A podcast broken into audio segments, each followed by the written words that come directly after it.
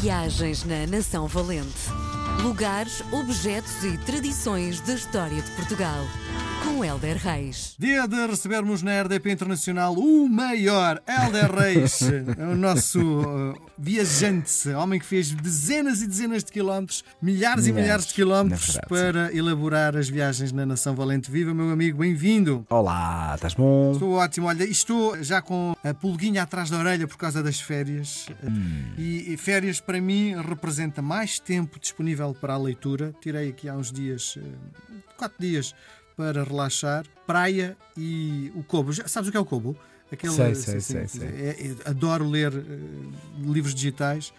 Eh, tenho- pá, e, voltei a ter o prazer da leitura com, com essa máquina, não é? É, é. Bom, e eu faço este desafio a tentar-me aconselhar a mim e aos ouvintes, para além do sabíamos tão pouco sobre o amor, que outros livros é que tu nos podes, de alguma forma, eh, Olha. aconselhar para este período que está aí? Um Calor, livro- praia. Há um livro que eu recomendo sempre, que são Os 100 Anos de Solidão, Sim. do Gabriel Garcia Marques, que estou a reler pela segunda vez, que é- eu acho que é uma coisa inédita em mim. Eu, eu nunca vejo duas vezes o mesmo filme, não leio duas vezes o mesmo livro, mas os 100 Anos de Solidão eh, merecem. E eu acho que é daqueles livros que pode pegar e, e vai viajar, e vai se deslumbrar, e vai rir, e vai chorar, e vai pensar como é que é possível? Sim. É, é a minha recomendação, é a recomendação. Muito bem. E então, para além dessa recomendação, para onde é que nos levas hoje? Olha, vou levar-vos até à Índia. Vamos então até à Índia, que é, honestamente, eu estou em falha com a Índia, mas lá irei. Mas vamos falar de Diu, que é tida como uma ilha sagrada na Índia. Natureza, mar, pessoas, tudo isto é completamente idílico. Como é que se pronuncia? Diu, Diu. D-I-U. Eh, Então, é, é gente que também Se respira... Deus, deve ser Deus assim, não? Eh, Sim, vai lá ter. E respira muito alma portuguesa. E de facto é, é um lugar que, ao ler, e eu não fui lá, mas li e vi muita coisa de lá. Portugal esteve lá, eh, ergueu-se literalmente, já vão perceber que esta palavra faz todo sentido. E entre 1535 e 1536, e, era tida como uma das fortalezas portuguesas mais significativas da Índia, cobiçada por toda a gente, árabes, turcos, holandeses, na altura também grandes conquistadores.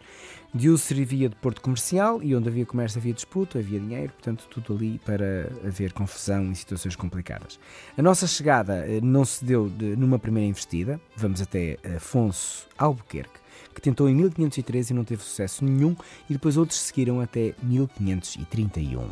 Foi o sultão de Guzerat, Boadur Sara, que deu eh, a Praça de Diu aos portugueses em troca da ajuda militar e a coisa aconteceu de forma mais pacífica. As obras de Diu começaram pelo sétimo governador português na Índia, Dom Nuno da Cunha, e demoraram um ano. É verdade, quando se quer, consegue-se, e num ano fez-se aquilo que se, que se queria fazer lá eh, da parte do Reinado de Portugal.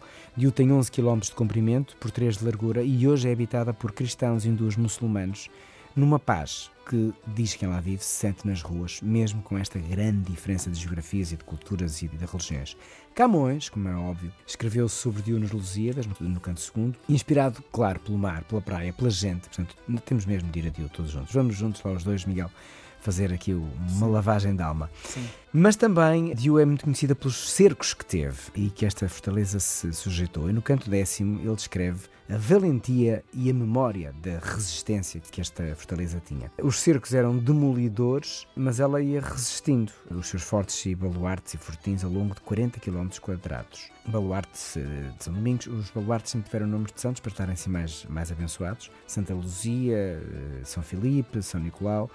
Enfim, eh, a costa escarpada também ditava uma singularidade nesta arquitetura militar e diz-se que nenhuma fortaleza se defenderia tão bem como a de. Curiosamente, o Museu da Marinha em Lisboa tem um modelo eh, em pedra desta fortaleza, esse eu já vi, vale a pena ver, o Museu da Marinha e parar aqui nesta fortaleza, que de facto é um símbolo da força eh, em todo o mundo e que ainda hoje eh, assim é visto. E termino citando o nosso querido Camões: Vereis, inexpugnável, Dio forte. Hum, Camões sabia aquilo que escrevia. Sem dúvida. Grande abraço, até para a semana. Obrigado. Viagens na Nação Valente. Lugares, objetos e tradições da história de Portugal. Com Helder Reis.